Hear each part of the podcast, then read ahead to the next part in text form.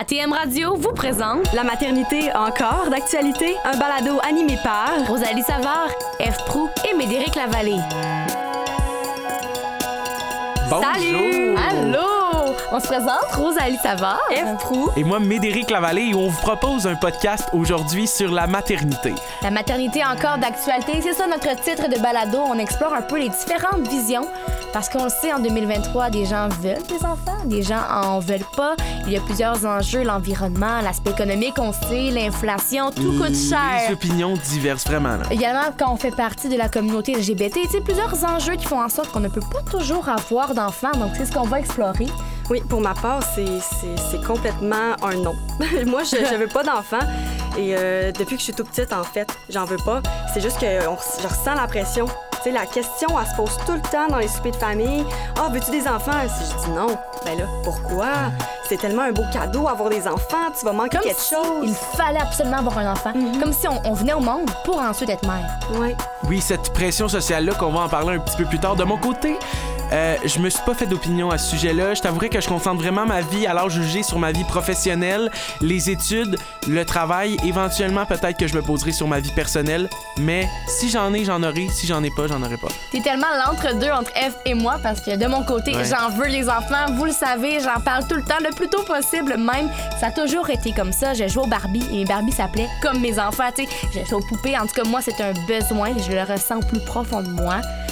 Et toi, tu, tu diverses des statistiques récentes, Rosalie. là. Oui, parce qu'on en a des statistiques pour vous. Statistique Québec nous apprend que l'indice synthétique des fécondités au Québec a diminué pour s'établir à 1,49 enfants par femme en 2022.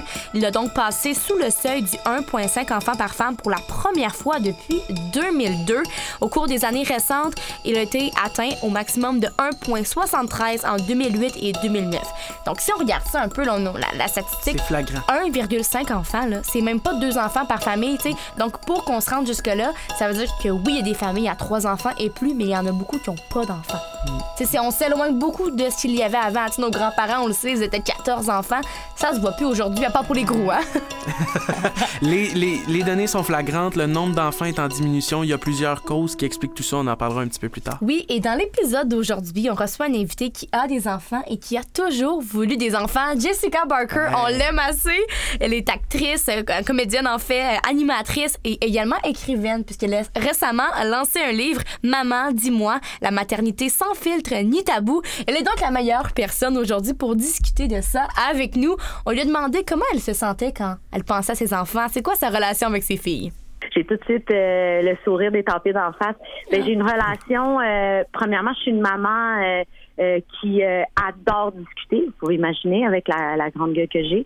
Euh, j'adore discuter avec mes enfants. J'adore parler de ce qui se passe en politique. Là, elles ont 11 ans puis 6 ans. Là, on est dans expliquer les concepts de la guerre. Mais j'aime aussi euh, juste être une maman câlin, une maman qui chante des chansons, une maman qui raconte des histoires. Fait que j'ai un côté, euh, je veux avoir des grandes discussions euh, philosophiques, mais j'ai aussi envie de me coller puis d'être euh, une, une maman ours. Fait que je suis, euh, je suis dans ces deux affaires-là. Elle semble vraiment avoir une belle relation avec les enfants et elle voulait avoir des enfants. Absolument. Puis je sais pas si vous, vous aviez la même image que moi, mais je l'imagine comme maman ours dans Boucle d'or. Ah, c'est vrai, hein? Par contre, elle comprend bien notre réalité à notre âge de ne pas nécessairement vouloir avoir d'enfants. Et malgré la différence de génération, je trouve ça vraiment bien. De mon point de vue, oui, mais en même temps, je comprends euh, le fait de se poser ces questions-là, surtout quand on n'a pas 46 ans. Euh, J'imagine que vous êtes euh, dans la vingtaine, c'est ça? Ouais. Exactement. Exactement. Fait que vous avez un regard différent euh, sur ne serait-ce que les enjeux environnementaux qui deviennent vraiment euh, un game changer selon moi dans le fait de, de désirer avoir des enfants et je le comprends Un regard différent à notre âge sur la notion environnementale, mais on a aussi un regard à ce jour sur tout ce qui touche l'économie, l'argent. Ça coûte extrêmement cher avoir un enfant. On a sorti des, des statistiques selon Banque nationale, là, ça coûterait 250 000 dollars pour un adulte élever un enfant. Et, et comme elle nous l'a mentionné, plus on a d'enfants, plus c'est dispendieux, évi- évidemment. Désolée à mes parents, là. Merci pour tout ce que vous avez fait. On est trois, j'imagine pas 250 000 fois 3, hein?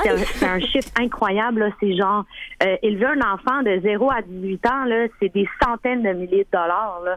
Je veux dire, c'est carrément ça. Puis, à un moment donné, il faut le nommer, puis il faut que le gouvernement aide les familles de façon plus substantielle, là, parce que c'est vraiment, c'est vraiment la, la pire idée business. Là.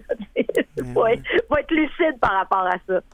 Pour moi, qui veut pas d'enfant, on dirait ça me, ça me tente encore moins. On dirait là, ça me fait encore plus peur là. Ça coûte tellement cher. Mais qu'est-ce qui rentre dans ces dépenses-là? Le- la nourriture, euh, L'école, les vêtements, les sports. Les sports. Tu sais, moi, j'ai fait du patinage artistique. Je sais pas, vous, vous faites des sports. euh, Ouais, de la danse, de la natation. Ouais, les arts, le théâtre, ça, ça coûte, coûte cher. tellement cher, là. Donc, c'est ça, c'est chaque année. Puis en tant que bébé aussi, c'est les couches, les changements de vêtements là que tu grandis tout le temps quand t'es petit là. Mm, Puis euh, mais pour elle, elle, a elle qui a la volonté d'avoir un enfant, malgré tout, ça surpasse n'importe quoi. tu sais. C'est c'est rien comparé à son désir d'avoir des enfants. Et même pour elle, là, si elle pouvait pas en avoir physiquement, ben l'adoption, C'était une option. absolument. Il y a quelque chose de, de bouleversant puis de, de, de beau de se dire un enfant qui s'est retrouvé dans une situation, soit parce que ses parents, ben, ils sont pas en état pour X, Y, Z raison, euh, il arrive euh, euh, sur Terre, puis là, il est comme abandonné, puis là, toi, qui est comme avec ton, euh, ton historique de- d'infertilité, ben, tu vas devenir le parent adoptant. Je trouve ça tellement beau, là. Je trouve que ça doit être encore plus euh, puissant quasiment que d'avoir un bébé. euh, C'est une deuxième chance pour l'enfant, mais aussi pour la mère qui était infertile. C'est un excellent plan. Je trouve que c'est une, sup- c'est une superbe Oui, idée. il y a toujours cette option-là de Oui. l'adoption. Par contre, à quel coût? Au Québec, ce, qu'on- ce que peu de gens savent, c'est que c'est zéro. Ça Oui. coûte zéro. C'est ce qu'elle nous a expliqué. Parce que je pense que c'est la, même- c'est la même chose pour vous quand on pense à adoption, on pense à l'international. Aller prendre l'avion, puis on sait que c'est un processus qui coûte extrêmement cher et qui prend beaucoup de temps, là.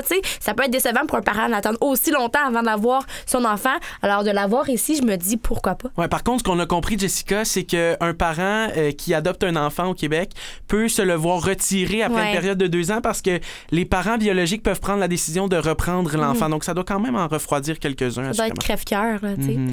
Et là, on en parlait un peu tantôt, Eve. On se rappelle que tu disais que dans les soupers de famille, on te demande, ben, on veut savoir des enfants, est-ce que tu veux? Il y a une pression dans la Ouais. société. Oui. Si on regarde les livres qu'on lisait, les films quand on était jeune, ils vécurent heureux et eurent beaucoup d'enfants. Beaucoup d'enfants. C'est comme si la femme, même le père, doivent avoir des enfants, se reproduire. Alors, j'étais curieuse de savoir si Jessica a ressenti cette pression-là ou si elle la voyait autour d'elle. Ben en fait, euh, tu sais, moi je l'ai, je l'ai, je l'ai pas ressenti parce que je, je, je doutais pas. Mais je sais que quand tu doutes, que tu dis, ben moi je pense que je veux faire l'autre choix, ben assurément il y a une pression, puis il y a même, euh, tu sais, je veux dire, le, le, terme qui dé- définit qu'une mère a pas d'enfant, c'est nullipare, en voulant dire elle est nulle part. Je veux dire, ça n'a aucun sens, juste le vocabulaire qui vient avec ça. Il faut pas que, tu sais. P- Pourquoi? Tu sais, quand on me le dit, si on me le dit parce que je veux pas d'enfant, faut pas que ça me fasse la peine. Si je veux pas d'enfant, je n'en veux pas.